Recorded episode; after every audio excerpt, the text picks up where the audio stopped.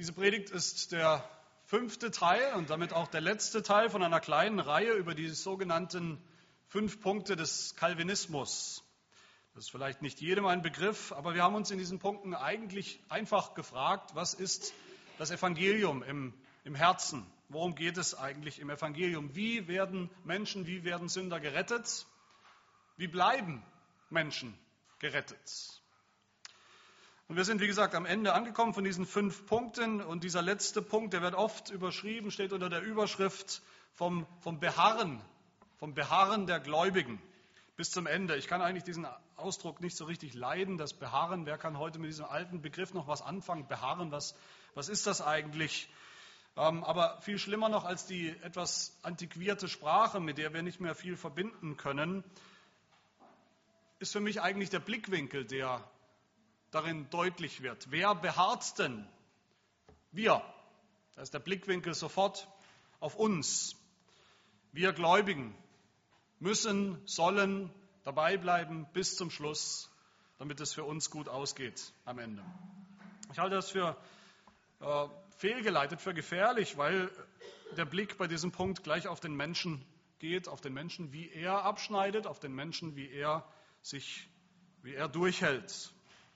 Und ich halte es deshalb eigentlich für viel besser, für viel biblischer auch, von der Bewahrung zu reden. Und ich nenne diesen Punkt, diesen fünften Punkt deshalb auch die göttliche Bewahrung, die göttliche Bewahrung der Gläubigen.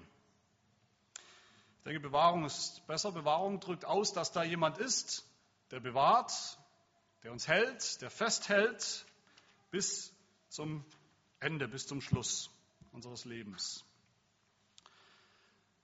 Und mir ist das eine ganz kostbare Lehre, eine ganz wertvolle Wahrheit, die Bewahrung der Gläubigen. Warum? Weil ich davon überzeugt bin, gerade an diesem Punkt, an diesem letzten Punkt von diesen fünf, wird nochmal ganz glasklar deutlich, was wir eigentlich wirklich über das Evangelium denken.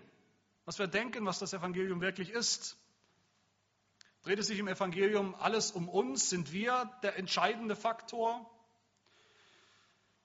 Wer ist der eigentliche Akteur, der eigentliche Handelnde im Evangelium? Sind wir das oder ist das Gott?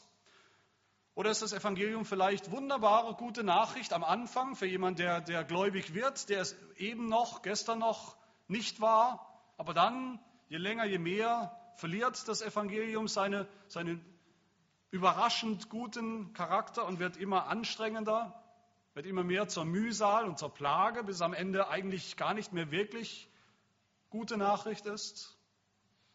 Viele Christen erleben das so. Ohne jeden Zweifel, sie werden gläubig, sie hören viel von Gnade, von dem, was Gott getan hat, aber dann werden sie je länger, je mehr mit einer Lehre, mit einer Theologie konfrontiert, wo es am Ende doch alles dann von ihnen abhängt, wie sie von ihrer Performance, wie man heute sagt. Und schnell ist dann die Kraft weg, die Kraft des christlichen Lebens, ist die Freude weg, ist das Evangelium weg. Schon allein deshalb ist das eine wichtige Lehre, die wir uns heute anschauen wollen, eine kostbare Lehre, aber auch eine Lehre, das muss man auch zu Anfang sagen, die bekämpft wird von allen möglichen Seiten und extremen Ansichten. Da ist zum Beispiel das eine Extrem, das wir sicherlich kennen, eine falsche Haltung unter vielen, die sich Christen nennen. Sie sagen, sie haben sich mehr oder weniger arrangiert mit ihrer eigenen Sünde. Sie machen sich keinen Kopf mehr über die Sünde, Sie sagen, ich werde sowieso nicht perfekt als Christ, egal wie ich mich anstrenge. Ich komme sowieso nicht allzu weit wahrscheinlich in meinem Leben mit diesem Projekt der Heiligung. Also versuche ich es auch erst gar nicht. Und so leben sie dann auch eben wie jeder andere Mensch, wie jeder andere Heide, gottlose Mensch. Kein Unterschied. Was sie allerdings nicht daran hindert, mit stolz geschwellter Brust zu sagen, natürlich bin ich Christ. Natürlich gehöre ich zu Jesus Christus. Ich habe doch irgendwann mal vor 18 Jahren oder vor zwei Jahren oder wann auch immer mich für diese ganze Geschichte, für Gott, für Jesus Christus entschieden, gesagt, ich mache einen Anfang, ich will jetzt Christ sein, auch wenn mir das recht wenig bedeutet, auch wenn ich vielleicht gar nicht mehr regelmäßig in die Kirche gehe, mich gar nicht zum Volk Gottes halte. Sie leben nach dem Motto, einmal gerettet, immer gerettet, egal was kommt, egal wie ich lebe, egal wie es weitergeht. Aber das, meine Lieben, hat überhaupt nichts mit dem zu tun, womit wir uns heute beschäftigen, mit der göttlichen Bewahrung. Nicht das Geringste. Das ist einfach nur schiere Vermessenheit, schierer Stolz, fleischliches, fleischliche Aufgeblasenheit. Solche Leute werden sich eines Tages wundern. Aber natürlich wird, das, wird diese Lehre auch auf der anderen Seite unterwandert oder, oder bedroht, nämlich von einer schrecklichen Angst, die viele Christen prägt, vor dem Abfall vom Glauben. Da gibt es nämlich viele Menschen, die sind nicht so stolz wie diese erste Gruppe, sondern im Gegenteil, sie sind sehr demütig, sehr kleinlaut, sehr, sehr ängstlich. Sie sind gelähmt förmlich. Sie, sie, sie leben ihr christliches Leben in einer Art panischen Angst, mal stärker, mal schwächer, dass es vielleicht am Ende doch nicht reicht. Egal was wir tun, egal wie wir glauben, vielleicht reicht es am Ende nicht. Das sind Menschen, mit denen ich auch immer wieder mal Gespräche habe. Und wenn man sie fragt, wirst du eines Tages bei Jesus Christus sein, wirst du eines Tages in den Himmel eingehen, dann können, dann kriegen sie es nicht über sich, das mit einem klaren und freudigen, vertrauensvollen Ja zu beantworten. Und das kann einem eigentlich nur das Herz zerreißen. Das ist schlimm. Sie leben unter so einer düsteren Wolke ihr ganzes christliches Leben. Die einen, wie gesagt, die einen strotzen nur so vor Selbstbewusstsein, für die ist alles klar, sind vermessen, stolz und die anderen sind schwach, finden einfach keine Ruhe für ihre, für ihre Seelen. Ich denke, hier sehen wir, wie wichtig diese Lehre ist, dass wir hier solides, ein solides Fundament bekommen, eine solide biblische Lehre. Aber bevor wir eintauchen, will ich auch noch mal sagen, was ich auch immer gesagt habe bei diesen fünf Punkten, dass diese fünf Punkte ja ein, ein, eine Einheit sind, dass sie zusammengehören. Das sehen wir hier auch wieder ganz deutlich. Sie gehören zusammen. Man kann nicht aussuchen, was einem gefällt von diesen sogenannten fünf Punkten des Calvinismus. Sie gehören zusammen und der rote Faden, der sie alle verbindet, ist wieder derselbe, ist nämlich der Gedanke des Bundes, dass Gott einen Bund geschlossen hat mit uns, mit Menschen, um sie zu erlösen. Das haben wir immer wieder gesehen. Das ist der größte Mangel, denke ich, an, bei vielen sogenannten evangelikalen Gemeinden und, und, und Kirchen und Gemeindebünden. Es ist ein Mangel an, an, an, Verständnis für den Bund Gottes mit, seinen, mit den Seinen. Und umgekehrt sehe ich das als eine der größten Stärken unserer reformierten Theologie, unseres reformierten Bekenntnisses, dass die Betonung auf den Bund Gottes. Man kann es nicht oft genug wiederholen. Der Bund ist überhaupt die, die Grundlage der Bibel. Der Bund ist die, die grundlegende Beziehung zwischen Gott und Mensch. Es gibt keine Beziehung nach der Bibel. Es gibt keine Beziehung zwischen Gott und Mensch ohne Bund. Der Bund ist von Anfang an das Ziel Gottes, Exodus 6 als ein Beispiel. Ich will euch als mein Volk annehmen und will euer Gott sein. Das ist Bundessprache, ein Bündnis. Und ihr sollt erkennen, dass ich, der Herr, euer Gott bin, der euch aus den Lasten Ägyptens herausführt. Und, und der Bund bleibt das Ziel, wie wir gesehen haben, bis zum Ende der, der, der, der Bibel, bis zum Ende der Offenbarung, wo es heißt in Offenbarung 21, und ich hörte eine laute Stimme aus dem Himmel sagen, siehe, das Zelt Gottes bei den Menschen, und er wird bei ihnen wohnen, und sie werden seine Völker sein, und Gott selbst wird bei ihnen sein, ihr Gott, ihr Yahweh, ihr Bundesgott. Das ist der Bund. Und der Bund ist eine Beziehung, eine Beziehung, die auf einem Versprechen, auf einem Schwur, auf einem Eid beruht zwischen zwei Parteien, eben zwischen Gott und dem Menschen. Wir kennen Bünde, wir kennen den Ehebund zum Beispiel, wo das ja auch so ist. Der Ehebund, der ja nicht zufällig ein Bild ist für die Beziehung zwischen Gott und seinem Volk. Schlechthin.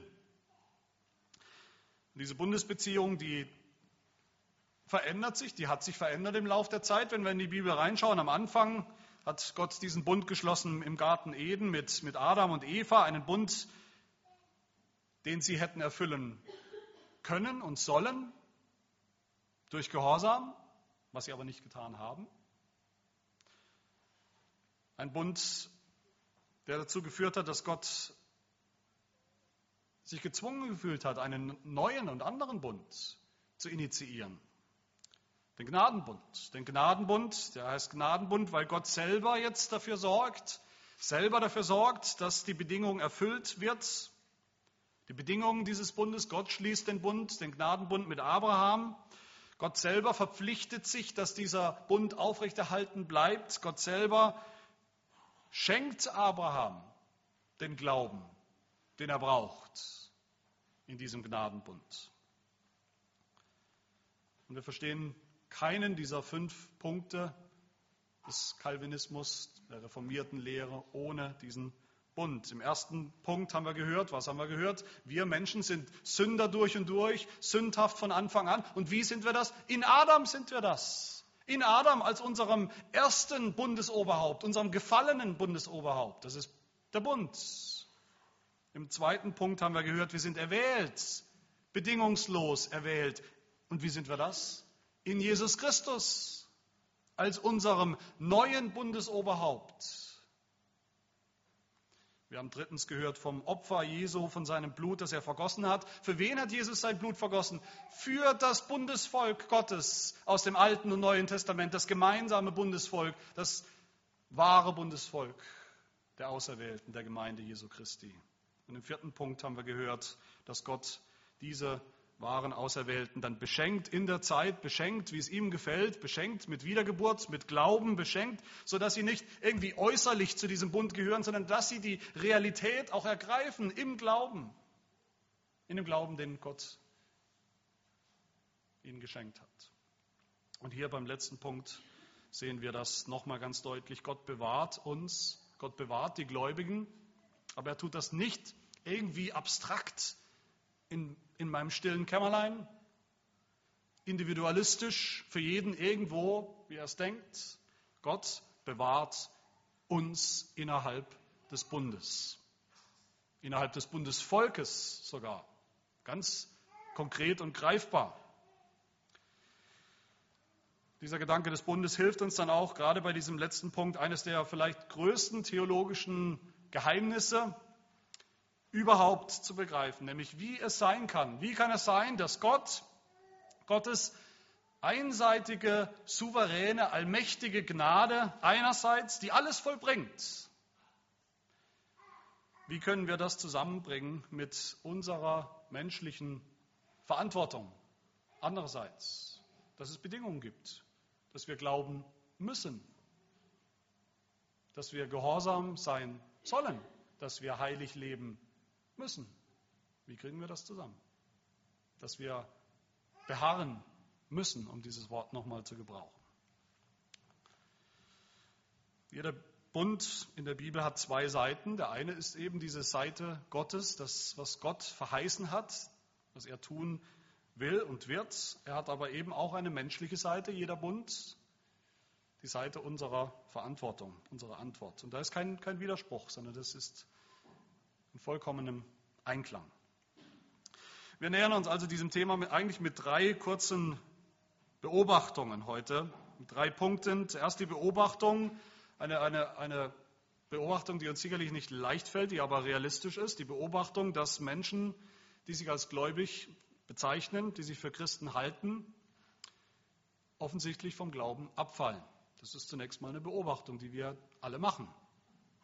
Dann mein zweiter Punkt, die Beobachtung, dass Gott die wahren Gläubigen bewahrt. Und dann zum Schluss, wollen wir uns noch anschauen, die wichtige Beobachtung, dass Gott das tut, dass Gott bewahrt durch bestimmte Mittel. Die Gliederung ist auch im Faltblatt hinten abgedruckt zum Verfolgen. Also erstens diese Beobachtung, Menschen, Menschen fallen ab. Leute, das kennen wir alle, bekennen sich zu Gott, vielleicht zum ersten Mal zu dem Gott der Bibel. Sie zählen sich zu seinem Volk, sie zählen sich dann zu den Christen, zu den Gläubigen. Und sie bleiben doch oft nicht dabei. Sie fallen vom Glauben ab, wie wir manchmal sagen oder wie wir denken. Und das ist nicht nur eine Erfahrung, die wir heute machen, das ist eine, eine, die Erfahrung oder das ist die Beobachtung, der, das ist die Geschichte der Bibel eigentlich, das ist die Geschichte schon, schon des Alten Testaments. Die Geschichte des Bundes. Gott hat den, den Seinen das, das Heil, seine Bundesverheißung gegeben, hat ihnen einen Samen versprochen, das Evangelium versprochen, einen Messias, ein verheißenes Land. Aber doch sehen wir eigentlich im Großen und Ganzen, die Seinen haben das nicht, nicht ergriffen, haben das nicht bekommen, haben das nicht geerbt im großen Umfang. Adam und Eva, wir haben es schon gesehen, sind nicht in diesem ersten Bund mit Gott geblieben, sondern sind gescheitert in Eden zunächst. Aber auch die Geschichte des Bundesvolkes dann, des Volkes Israel, die sich im Alten Testament entfaltet, ist ja vor allem eine Geschichte des Scheiterns, oder nicht? auf menschlicher Seite. Immer wieder hören wir im Alten Testament, wie Gott, wie der Bundesgott klagt, dass sein Volk, ausgerechnet sein Volk, untreu geworden ist, dass sein Volk den Bund gebrochen hat. Hosea 6, Vers 7. Sie haben wie Adam den Bund übertreten, dort sind sie mir untreu geworden. Und die fünf Bücher Mose enden ja auch so mit einem Ausblick. Gott selber zeigt uns einen Ausblick, wie es enden wird. Der Bund wird gebrochen. Deuteronomium 31. Denn ich werde sie in das Land bringen, das ich ihren Vätern zugeschworen habe, in dem Milch und Honig fließt, und sie werden essen und satt und fett werden, und sie werden sich anderen Göttern zuwenden und ihnen dienen, und mich werden sie verachten und meinen Bund brechen. die tragische Folge, die kennen wir, die, tragische Folge von all dem ist ein, ein, ein gigantischer Abfall vom Glauben, nämlich von diesem, fast von diesem ganzen Volk, sodass sie abwandern, dass Gott sie dahin gibt, ins Exil. So hoffnungslos war im Prinzip das Projekt dieses Bundes im Alten Testament, dass Gott am Ende sich gezwungen fühlt, einen neuen Bund zu schließen, wie es in Jeremia 31 heißt, einen anderen Bund, nicht wie der Bund, den ich mit ihren Vätern schloss an dem Tag, da ich sie bei der Hand ergriff, um sie aus dem Land Ägypten herauszuführen, denn sie haben meinen Bund gebrochen, obwohl ich doch ihr Eheherr war, spricht der Herr. Das war also schon immer so, dass Menschen vielleicht gut angefangen haben im Glauben, dass sie dann aber vom Volk Gottes, von Gott, von seinen Verheißungen, vom Evangelium abgefallen sind. Und das sehen wir, diese Realität sehen wir dann auch im Neuen Testament. Auch da ist sie nicht anders. Das ist die Erfahrung Jesu gewesen, das ist die Erfahrung oder die Beobachtung der Apostel gewesen, im neutestamentlichen Gottesvolk, in der neutestamentlichen Gemeinde. Ganz genau dasselbe. Auch da sind nicht alle geblieben, dabei geblieben. Jesus nimmt es ja immer wieder auf, Jesus konfrontiert immer wieder die Juden, die ungläubigen Juden. Jesus erzählt eine ganze Liste von Gleichnissen. Im Matthäus-Evangelium werden sie berichten, Matthäus 13 vor allem, eine Liste von Gleichnissen über Menschen, die äußerlich zum Volk Gottes gehören, die äußerlich zu diesem Bundesvolk gehören, zum Himmelreich gehören oder das meinen, die aber nicht wirklich dabei sind und wirklich dabei bleiben bis zum Schluss. Die das Wort hören, das Evangelium, die es aufnehmen, vielleicht freudig aufnehmen, die aber, wie es heißt, wie Jesus sagt, keine Wurzel haben. Und alles wird wieder erstickt, wenn, wenn Unannehmlichkeiten kommen, wenn Verfolgung kommt über diese sogenannten Christen, dann sind sie schneller weg vom Fenster, als man blinzeln kann. Und Jesus sagt, das Himmelreich, das wir sehen in dieser Zeit, wie wir es jetzt sehen, vor uns sehen, das Himmelreich besteht aus Unkraut und Weizen. Und wenn es hart auf hart kommt, dann trennen sich die beiden, dann trennt sich immer wieder die Spreu vom Weizen. Das ist die Realität dieser gegenwärtigen Zeit. Diese Realität kennen auch wir heute ich denke, jeder von uns, das kommt uns oft sehr nah, das ist oft sehr schmerzlich, wenn das passiert, wenn die, die wir doch kannten, vielleicht jahrelang kannten, jahrzehntelang kannten, als Geschwister im Herrn, als Mitchristen, plötzlich passiert irgendetwas und sie wollen mit dem überhaupt nichts mehr zu tun haben. Sie sind nicht mehr ansprechbar auf diese geistlichen Dinge. Aus und vorbei, als hätte jemand den Schalter umgelegt. Wenn langjährige Mitglieder der Gemeinde auch Pastoren, alles hinwerfen, abwandern in die Welt, das war's für sie. Wenn Kinder, Kinder, die in der Gemeinde herangewachsen sind, die seit ihrem ersten Lebensjahr oder den ersten Wochen ihres Lebens in die Gemeinde gekommen sind, regelmäßig mitgegangen sind, vielleicht freudig und gern mitgegangen sind und Teenager werden und älter werden, getaufte Kinder aufgewachsen sind unter der Verheißung, unter dem Versprechen Gottes. Und dann eines Tages sagen, ich glaube all das gar nicht bedeutet mir gar nichts. Das schockiert uns dann sehr, wenn es passiert. Das tut oft sehr weh. Und darüber spottet auch die Welt, wenn das passiert. Wenn das aber so ist, wenn das unsere Beobachtung ist, dann ist die Frage, die sich daraus stellt, welche Konsequenzen ziehen wir daraus, dass das so ist? Welche Lehre ziehen wir daraus? Sagen wir dann einfach, dann sehen wir also doch, man kann vom wahren Glauben abfallen. Christen, echte Christen können irgendwann keine Christen mehr sein, ihren Glauben aufgeben und verlieren. Die Bibel tut das nicht. Die Bibel tut das an keiner einzigen Stelle. Menschen gehen weg von der Gemeinde, vom Volk Gottes. Menschen wenden sich ab vom Glauben. Junge, Alte tun das. Der erste Johannesbrief zum Beispiel im Neuen Testament, der greift das auf und er stellt diese Frage, er stellt diese, diese, diese Gretchenfrage, was ist mit denen, die sich plötzlich gegen alles Christliche wenden, gegen die Gemeinde, gegen den Glauben, alles aufgeben in der Zeit, in der letzten Zeit, in der wir leben. Was ist mit solchen Menschen?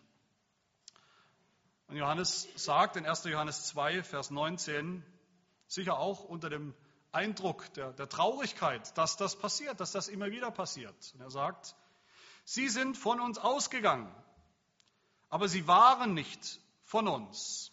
Sie sind von uns ausgegangen, ist die, ist die Beobachtung, die er macht. Da gehen Menschen, die sind weg, weg von der Gemeinde Jesu Christi. Und die Erklärung, die er gibt, ist, aber sie waren nicht von uns. Denn wenn sie von uns gewesen wären, so wären sie bei uns geblieben. Aber es sollte offenbar werden, dass sie alle nicht von uns sind. Das heißt doch, wer so weggeht, wer entschieden weggeht von der Gemeinde, vom Evangelium, vom Glauben, der sagt damit mehr aus über sich selbst, wer er ist, wie es in seinem Herzen aussieht, als dass er irgendwas über Gott sagen würde. Gott ist nicht treu, Gott ist nicht allmächtig, Gott konnte ihn nicht bewahren. Johannes setzt entschieden dagegen in 1. Johannes 2 und sagt, wer aber den Willen Gottes tut, der bleibt in Ewigkeit. Die wahren Gläubigen. Und Jesus selbst hat es ganz genauso gesehen und gesagt im Gericht, wenn eines Tages geschieden wird zwischen den, den Schafen und den Böcken, zwischen denen, die verloren gehen am Ende und denen, die gerettet wird. Das sind viele, die sich lange, lange für Christen gehalten haben, die aber nicht am Ende im Himmel ankommen. Die, die gesagt haben, Herr, Herr, haben wir nicht in deinem Namen geweissagt, in deinem Namen Dämonen ausgetrieben, in deinem Namen viele Wundertaten vollbracht. Aber Jesus sagt zu ihnen nicht, interessanterweise, es stimmt. Ihr wart lange gute Christen, habt viel Gutes gemacht, beispielhaftes christliches Leben für 15 Jahre, für 25 Jahre, aber dann habt ihr Schiffbruch erlitten, habt ihr aufgehört. Nein, was sagt Jesus? Jesus sagt, ich habe euch nie gekannt. Weicht von mir, ihr, Gesetzes, ihr Gesetzlosen, Matthäus 7. Jesus hat sie nicht eine Weile gekannt, als gute Gläubige, und dann ist irgendetwas schiefgegangen. Jesus hat sie nie gekannt. Das ist die Realität des Bundes. Wie gesagt, jeder Bund hat zwei Seiten. Da ist die Verheißung Gottes, das ist die wunderbare Seite, eine Seite des Bundes, aber da ist eben auch die Seite der Verantwortung, dass wir antworten auf diese Verheißung mit unserem wahren Glauben. Und Gott weiß, nicht alle sind gläubig. in der Gemeinde. Gott weiß, nicht alle sind gläubig, die zum Bundesvolk gehören. Da ist Unkraut und Weizen, da sind Gläubige und da sind Heuchler, die mitschwimmen, mitlaufen, Vortäuscher, Blender. Aus allen möglichen Gründen gibt es das. Die Bedingung, die Bedingung für den Bund, dass wir wirklich im Bund sind und wirklich im Bund bleiben, ist wahrer Glaube. Der Glaube allein macht den Unterschied zwischen einem, einem geistlichen Trittbrettfahrer in der Gemeinde, der nur äußerlich dabei ist, und einem, der wirklich in den Genuss, in die Realität der Bundesverheißung und des Evangeliums kommt. Vielleicht haben wir auch solche unter uns. Vielleicht bist du so jemand, der die Verheißung will. Die Verheißung ist gut, die Verheißung Gottes, die wollen wir. Wir wollen sagen können, dass Gott uns liebt, dass Gott für uns ist. Aber vielleicht bist du nicht bereit für die Verantwortung, zu glauben und zu vertrauen und dementsprechend zu leben in diesem Vertrauen. Vielleicht bist du ein, ein Kind, ein, ein Jugendlicher, getauft, alles in Ordnung, das ist gut, du willst auch dazugehören zur Gemeinde, Du willst das Privileg des Bundes, aber erkennst noch keinen Glauben in dir selbst. Wer niemals im Glauben antwortet, der gehört nicht zu ihm. Und der fällt eines Tages ab.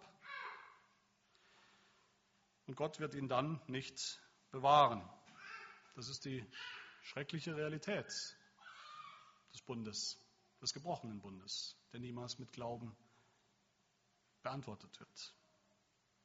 Das ist meine erste Beobachtung, wie gesagt, eine, eine ernüchternde Beobachtung, aber ich denke eine, eine biblische und eine realistische Beobachtung. Und dann sehen wir aber auch, Gott sei Dank, mittendrin das andere, die kostbare, die, die, wert, die wertvolle, kostbare Beobachtung, dass Gott die, die wirklich glauben, die einmal angefangen haben zu glauben, mit einem, nicht mit einem riesigen und vollkommenen und perfekten Glauben, sondern mit einem Senfkorn kleinen, aber echten Glauben, dass Gott diese auch bewahrt. Das ist mein zweiter Punkt. Gott bewahrt, Gott bewahrt uns. Paulus sagt hier in Philippa 1, Vers 6, dass er völlig davon überzeugt ist, völlig gewiss ist, dass der, Derselbe Gott, welcher in euch ein gutes Werk angefangen hat, es auch vollenden wird bis auf den Tag Jesu Christi.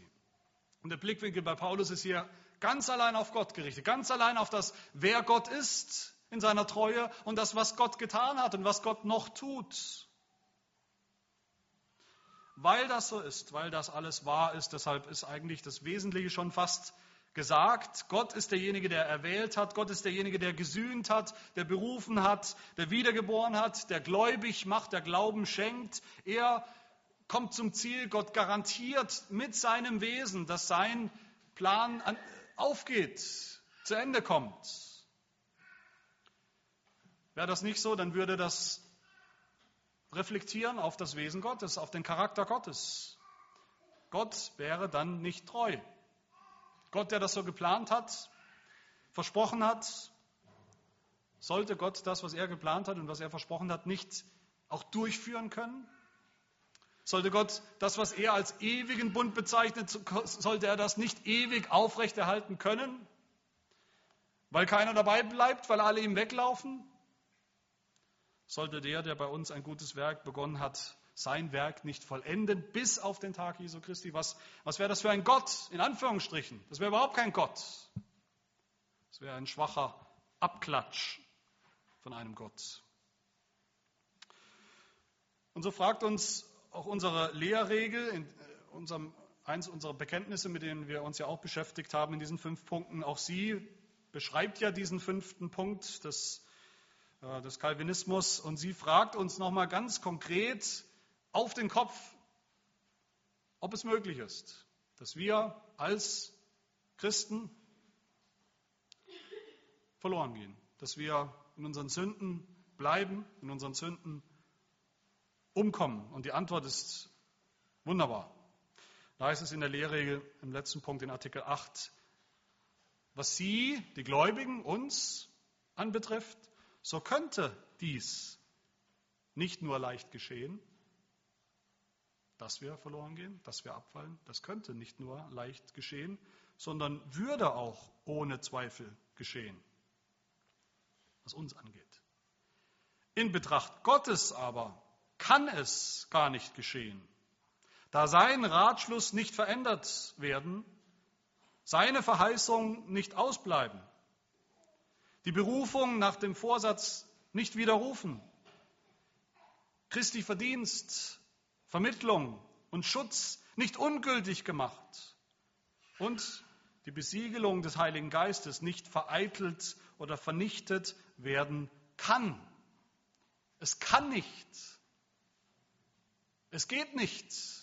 All diese Dinge sind nicht mehr rückgängig zu machen. Alle, die den Bund haben, nicht nur die Verheißung äußerlich, sondern den Inhalt, die Wahrheit, die Realität durch den Glauben, im Glauben an Jesus Christus. Zu denen sagt Gott in Jesaja 32, Vers 40, ich will einen ewigen Bund mit ihnen schließen, dass ich nicht von ihnen ablassen will, ihnen wohlzutun, und ich werde die Furcht vor mir in ihr Herz geben, damit sie nicht mehr von mir abweichen. Und damit ich mich über sie freuen kann, ihnen wohlzutun. Und ich werde sie einpflanzen in dieses Land in Wahrheit mit meinem ganzen Herzen und mit meiner ganzen Seele. Gott hat diesen ewigen Bund geschlossen mit allen seinen Auserwählten und auch dem allerletzten von ihnen. Paulus kannte das. Paulus hatte auch dieses Problem, das Problem, dass ja so viele Juden, so viele vom alttestamentlichen Gottesvolk, so viele vom Bundesvolk nicht geglaubt haben. Und Paulus hat das beschäftigt und, und frustriert. Aber was hat er gesagt? Was hat Paulus gesagt im Römerbrief Kapitel 9? Ist deshalb Gott untreu? Ist, ist, steht Gottes Charakter in Frage deshalb? Nur weil viele abgefallen sind? Nein, Gott ist treu. Gott ist treu den Kindern der Verheißung, sagt Paulus. Gott ist treu dem wahren Samen, Gott ist treu den Auserwählten, denen, die er selber mit, mit wahrem Glauben beschenkt und beschenkt hat. Und Paulus sagt, damit der gemäß der Auserwählung gefasste Vorsatz Gottes bestehen bleibe, nicht aufgrund von Werken, sondern aufgrund des Berufenden. Es geht um den Berufenden. Es geht um den Bundesgott und seine Treue. Und Paulus sagt, selbst mitten unter dem im, im, im größten Niedergang des Glaubens, mitten unter dem halsstarrigen Volk Israel, hat Gott sich die Seinen doch bewahrt. Bis zum Schluss. Römer 11. Was heißt, ich habe mir, spricht Gott, ich habe mir 7000 Männer übrig gelassen, die ihr Knie nicht gebeugt haben vor Baal. So ist nun auch in der jetzigen Zeit ein Überrest vorhanden aufgrund der Gnadenwahl, denn Gottes Gnadengaben und Berufung können ihn nicht reuen. Sie können nicht. Und Jesus auch hat das ganz genauso gesagt und gelehrt. Wie gesagt, er hat es mit den Juden zu tun, die äußerlich zum Bund, zum Bundesvolk noch gehörten, und Jesus sagt ihnen immer wieder, ihren eigenen Unglauben hält er ihnen vor, sagt ihnen ihren Unglauben auf den Kopf zu. Genauso wie er heute viele Namenschristen, die sich tummeln in den Gemeinden und Kirchen, ihren Unglauben auf den Kopf zusagt und zusagen würde, mit den Worten, die er braucht in, in Johannes 10, wo es heißt, ich habe es euch gesagt und ihr glaubt nicht. Aber ihr glaubt nicht, denn ihr seid nicht von meinen Schafen. Meine Schafe hören meine Stimme. Und ich kenne sie und sie folgen mir nach. Und ich gebe ihnen ewiges Leben und sie werden in Ewigkeit nicht verloren gehen. Und niemand wird sie aus meiner Hand reißen. Mein Vater, der sie mir gegeben hat, ist größer als alle und niemand kann sie aus der Hand meines Vaters reißen. Es geht nicht. Niemand kann es.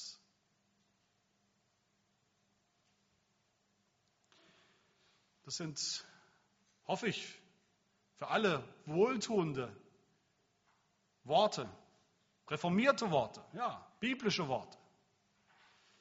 Worte für aufgescheuchte Christen, die immer wieder an sich selbst scheitern, an sich selbst zu verzweifeln drohen. Und bevor ich zum, zum abschließenden, zum letzten, zum dritten und letzten Punkt komme, will ich noch euch eine, eine diagnostische Frage stellen, an der ich denke, vieles oder vielleicht alles, was diesen Punkt angeht, deutlich wird. Nämlich die Frage,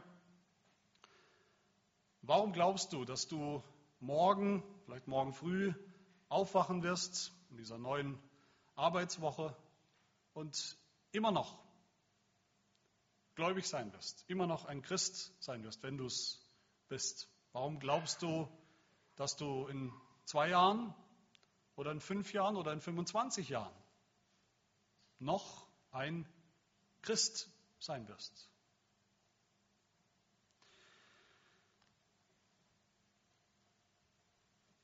Und wenn wir alle kurz drüber nachdenken,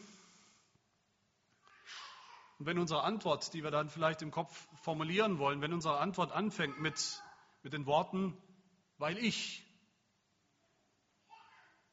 dann wird schon alles schief. Dann sind wir schon am Sinken. Dann sinken wir schon wie der Apostel Petrus, der ins Meer, ins Meer einsank in dem Moment, auf dem, äh, an dem er auf sich selbst geschaut hat.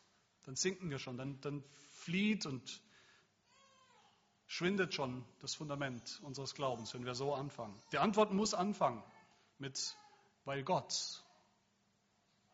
Sonst wird alles schief. Weil Gott, der das gute Werk begonnen hat, es auch vollenden kann und vollenden wird. Es gibt also diesen Abfall vom Glauben, nicht den Abfall vom wahren Glauben, wie wir gesehen haben, den Abfall von einem äußerlichen Bekenntnis, von einem geheuchelten Glauben, von einem Mitschwimmen, Mitläufertum in der Gemeinde, von denen, die zur Gemeinde sich halten für eine Zeit, aber die nicht bleiben, die nicht geistlich sind. Und das ist tragisch. Aber es gibt eben auch das andere, Gott sei Dank, diese kostbare, diese wertvolle Wahrheit und Lehre von der göttlichen Bewahrung. Aber ich will schließen, wie gesagt, mit ein paar praktischen Dingen, wie Gott das tut. Gott tut das nämlich nicht abstrakt, das ist nicht eine Lehre, die wir einfach festzementieren. Das ist so, Gott bewahrt uns bis auf alle Ewigkeit. Das Ding ist geritzt, der Sack ist zu. Wir brauchen uns um nichts mehr Gedanken zu machen. Wir sind nicht involviert. Gott tut das ohne uns an uns vorbei, sozusagen im D-Zug direkt in den Himmel und alles andere interessiert uns nicht. So ist es nicht. Gott hat Bedingungen an uns gestellt im Bund. Eine Bedingung, wie gesagt, ist unsere Antwort, ist der Glaube, dass wir glauben und dass wir dauerhaft glauben, dass wir ausharren im Glauben, dass wir dabei bleiben im Glauben.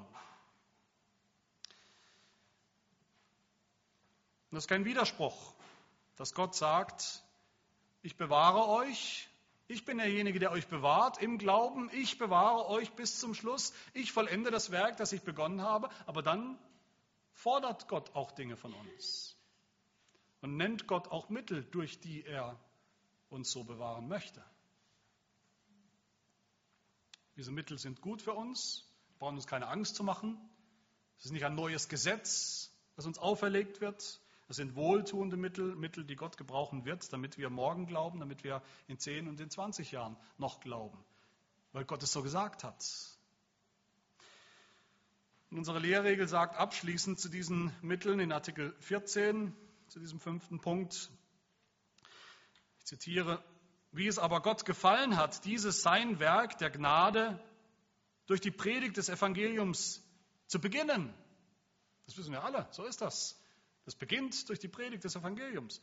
So erhält er es, führt es fort und vollendet es durch das Hören und Lesen desselben, durch Nachdenken über dasselbe, durch seine Ermahnungen, Drohungen, Versprechungen und den Gebrauch der Sakramente.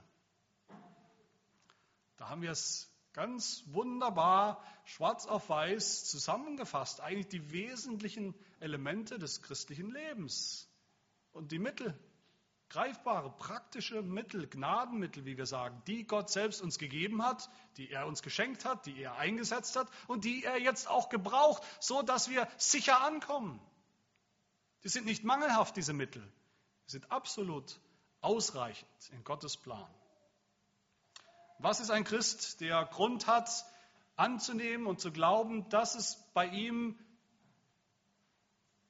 dass Gott ihn bewahrt, dass er ankommen wird? Was macht so einen Christen aus? Nicht stolze Überheblichkeit, auch nicht falsche Demut, dass man ständig alles in Frage stellt und anzweifelt, sondern es ist ein Christ, es ist ein Gemeindeglied, das die Gnadenmittel Gottes schätzt, zu schätzen weiß. Die Predigt des Evangeliums schätzt, die regelmäßige Predigt des Evangeliums nicht irgendwo sieht als Punkt 10 oder 18 oder 25 auf der Liste von Dingen, die alle ganz gut und nützlich sind für einen Christen. Gnadenmittel, die Predigt, die Sakramente, das ist ein Christ, der weiß, dass, der, dass Gott uns den wöchentlichen Gottesdienst nicht zufällig gegeben hat, dass es nicht zufällig so ist, dass wir am Sonntag noch einen freien Tag haben in unserer Zeit, in unserem Land, weil wir nichts Besseres zu tun haben, versammeln wir uns zum Gottesdienst. Nein, dass es notwendig ist, dieser Rhythmus, mindestens dieses einen Tages in sieben, um dort zu hören, die Predigt des Evangeliums. So ein Christ, der diese Gewissheit haben darf, dass er ankommt, dass Gott ihn bewahrt bis zum Schluss. Das ist ein Christ, der nachdenkt über das Evangelium, wie es heißt in der Lehrregel.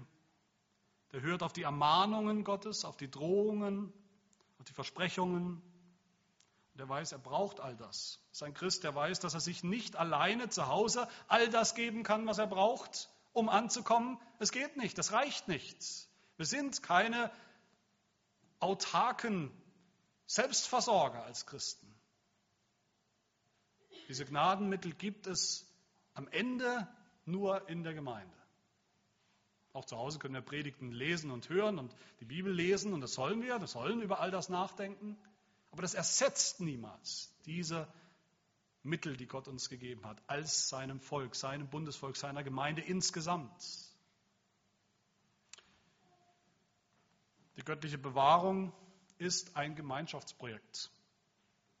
Und sie passiert im Bund, im Bundesvolk, in der Gemeinde. Sie passiert in einer Gemeinde mit Hirten und Lehrern, die nötig sind für, dieses, für diese Bewahrung, die das Wort Gottes austeilen regelmäßig und die Sakramente natürlich mit ihren Mitgliedern, mit den Mitgliedern der Gemeinde, Geschwister, die verbindlich dazugehören zu diesem Volk Gottes, sich einfügen, sich unterordnen, die anderen Geschwistern helfen, andere Geschwister korrigieren, wo es nötig ist, ermutigen, wo es nötig ist, wie es im Hebräerbrief heißt, Kapitel 3. Habt Acht, ihr Brüder, dass nicht in einem von euch, das ist dieses Mitdenken, dass bloß nicht einer auf der Strecke bleibt. Habt Acht, dass nicht in einem von euch ein böses, ungläubiges Herz sei, das im Begriff ist, von dem lebendigen Gott abzufallen. Ermahnt einander vielmehr jeden Tag, solange es heute heißt, damit nicht jemand unter euch verstockt wird durch den Betrug der Sünde. Das passiert in der Gemeinde. Das soll in der Gemeinde passieren, dass man so aufeinander Acht hat, einander ermahnt und ermutigt, dass niemand auf der Strecke bleibt. Oder Hebräer 10, wo es heißt, Lasst uns aufeinander Acht geben, damit wir uns gegenseitig anspornen zur Liebe und zu guten Werken, indem wir unsere eigene Versammlung, die Bundesversammlung, nicht verlassen. Auch nicht mal für eine Weile. Wie es einige zu tun pflegen, sagt der Hebräerbriefschreiber, sondern einander ermahnen und das umso mehr, als ihr den Tag herannahen seht. Wie viele Christen setzen immer mal wieder den Gottesdienst aus. Sie denken, naja gut, im Großen und Ganzen kriege ich immer wieder genügend Predigten, genügend Nahrung. Ob ich jetzt beim einzelnen Gottesdienst immer dabei, bin, ob ich bei 52 Gottesdiensten oder Sonntagen im Jahr dabei bin, da kommt es am Ende nicht davon, hängt es am Ende nicht davon ab. Sie setzen sich immer mal wieder einfach so dem geistlichen Hunger aus und denken nicht groß drüber nach. Wie viele Christen verpassen halt mal das Abendmahl der Gemeinde oder die Taufe, eine Taufe. Sie lesen länger nicht mehr die Bibel. Sie haben keine Gebetspraxis. Und sie wundern sich dann, wenn es mit ihrer Gewissheit im Glauben bergab geht. Hier sollten wir zittern. Hier wäre es angebracht. Hier wäre es angebracht, dass wir bangen um, unseren, um den Zustand unseres Glaubens. Wenn uns das charakterisiert, wir, dann sollten wir Angst haben um unsere Bewahrung, ob wir ankommen am Schluss, wenn wir die Mittel, die Gott uns gegeben hat, genau zu diesem Zweck und die er ver verbunden hat mit der Verheißung, mit dem Versprechen, dass wenn wir sie gebrauchen, Gott uns bewahren wird bis zum Ende. Wenn wir diese Mittel Gottes, diese Gnadenmittel mit Füßen treten, gering schätzen und denken, wir haben bessere Ideen, bessere Einfälle, dann sollten wir an dieser Stelle ins Wanken kommen. Das Wort Gottes fordert uns auf, im zweiten Petrusbrief, eifrig bestrebt zu sein, unsere Berufung und Auserwählung festzumachen. Denn wenn ihr diese Dinge tut, schreibt Petrus, werdet ihr niemals zu Fall kommen. Und wo tun wir das? Diesen Vers kennen wir wahrscheinlich alle oder die meisten von uns. Das tun wir aber in der Gemeinde, in der wir lebendige Glieder sind. Lebendige Glieder am Leib Christi. Nicht Individualchristen, die irgendwo nirgends zu Hause sind. Und ich schließe mit dem letzten Zitat aus der Lehrregel, die alles nochmal bündelt, die biblische Lehre nochmal bündelt, wenn sie uns fragt, was diese Lehre von der Bewahrung, diese Wahrheit, dass Gott uns bewahrt bis zum Schluss, was das eigentlich für uns bedeutet in Artikel 15. Da heißt es, diese Lehre von der Beharrlichkeit der wahrhaft Gläubigen, also dass sie dabei bleiben im Glauben und von ihrer Gewissheit, welche Gott zum Ruhm seines Namens und zum Trost frommer Seelen in seinem Wort reichlich geoffenbart hat und im Herzen der Gläubigen einprägt. Diese Lehre, sagt unsere Lehrregel, fasst das Fleisch zwar nicht, hasst der Satan, verlacht die Welt, missbrauchen Unerfahrene und Heuchler, bekämpfen Truggeister, aber die Braut Christi hat sie als einen Schatz von unermesslichem Wert immer zärtlich geliebt und fest verteidigt. Dass sie dies auch ferner tut, dafür wird Gott, Gott sorgen, gegen den kein Ratschlag etwas gilt und keine Kraft etwas vermag. Diesem alleinigen Gott, dem Vater, dem Sohn und dem Heiligen Geist, sei Ehre und Preis in Ewigkeit. Amen. Zu Ende die Lehrregel und zu Ende auch meine Predigt der Vergewisserung, dass der, derselbe Gott, derselbe Bundesgott, der sein Werk in uns einst begonnen hat, wenn er es denn begonnen hat im Glauben, dieses Werk auch vollenden wird, ganz gewiss, bis auf den Tag Jesu Christi. Amen. Lasst uns beten. Herr, wir danken dir für deine für uns schier unfassbare, immerwährende Bundestreue. Auch wenn wir untreu sind, bleibst du doch treu. Du kannst dich nicht verleugnen, dein eigenes Wesen. Wir danken dir für den großen Trost, dass du, der du bei uns angefangen hast, ein, ein Werk, das Werk des Heils, der Erlösung, das Werk des Glaubens, dass du dieses Werk auch souverän und ganz allmächtig zu Ende bringen wirst bis, bis, bis zu dem Tag Jesu Christi. Und wir danken dir, dass uns das so frei macht und froh macht, dass wir dir gewiss, mit Gewissheit jeden Tag dienen können, dass wir jeden Tag unsere Pflicht auf uns nehmen können als eine freudige Pflicht, die Pflicht zu glauben, die Pflicht auf dich zu vertrauen, die Pflicht auf dein Wort zu bauen und zu vertrauen, die Pflicht zu kämpfen gegen die Sünde, unser Kreuz auf uns zu nehmen, die Pflicht uns zu deinem Volk, dem Bundesvolk zu halten und reichlich Gebrauch zu machen von den Mitteln, den Gnadenmitteln, die du uns gegeben hast.